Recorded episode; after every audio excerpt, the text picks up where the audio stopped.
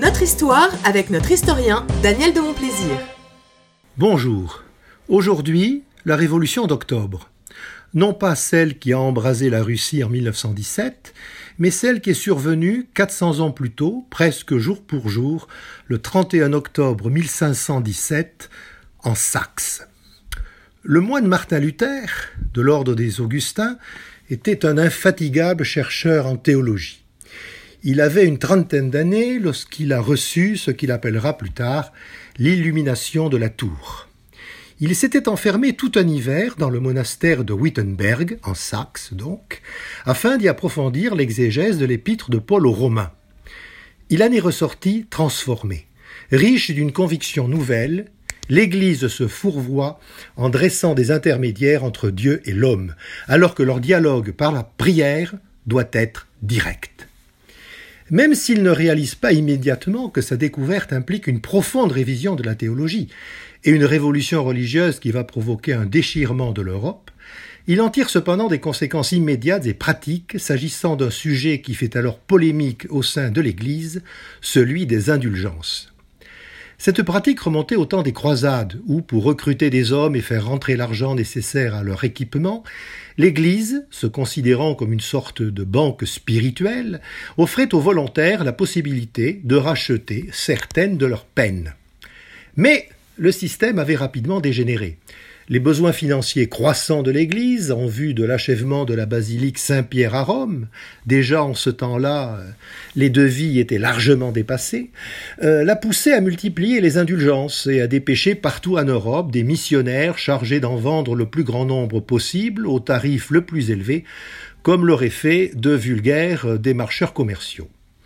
Luther est très choqué par cette dérive. Il veut en discuter et non pas prononcer une condamnation définitive. Il commence donc par écrire à plusieurs évêques afin de recueillir leurs réflexions. Personne ne lui répond. Il décide alors d'user de son privilège docteur en théologie pour en appeler à une sorte de consultation publique.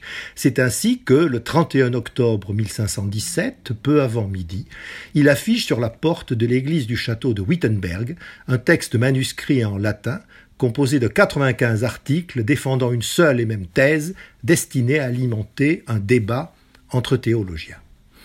Luther ne se veut alors ni révolutionnaire, euh, ni même populaire. Bien sûr, son placard réfute la prétention du pape à pardonner les péchés, mais il se veut surtout positif. L'Église, dit-il, ne peut offrir aux hommes une, une consolation rémunérée, puisqu'elle les priverait alors de la rencontre salutaire avec Dieu lui-même, dans sa miséricorde et son amour infini, écrit-il. Aucun docteur ne répond à l'interpellation de Luther enfin de n'avoir rien vu. Mais, surprise, le peuple, lui, dresse l'oreille, et très vite. Des étudiants traduisent le texte en allemand. On l'imprime et on le diffuse largement. Les thèses se répandent dans toute l'Allemagne en quatre semaines, une stupéfiante rapidité pour l'époque.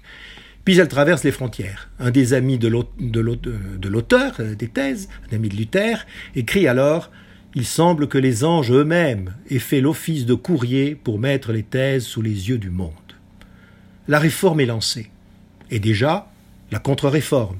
Ulcéré, un autre moine théologien, Tetzel, a publiquement fait brûler le texte de Luther, avant de rédiger une réponse. Et cette réponse, les étudiants d'Erfurt et de Heidelberg la brûlent à leur tour. Les princes ne s'en mêlent pas encore, mais cela sent déjà la guerre de religion évidemment évitable comme la plupart des guerres et qui va pourtant ensanglanter l'Europe pendant près de 60 ans. Mais une chose est sûre, depuis la révolution luthérienne, Dieu et Jésus ont changé d'image.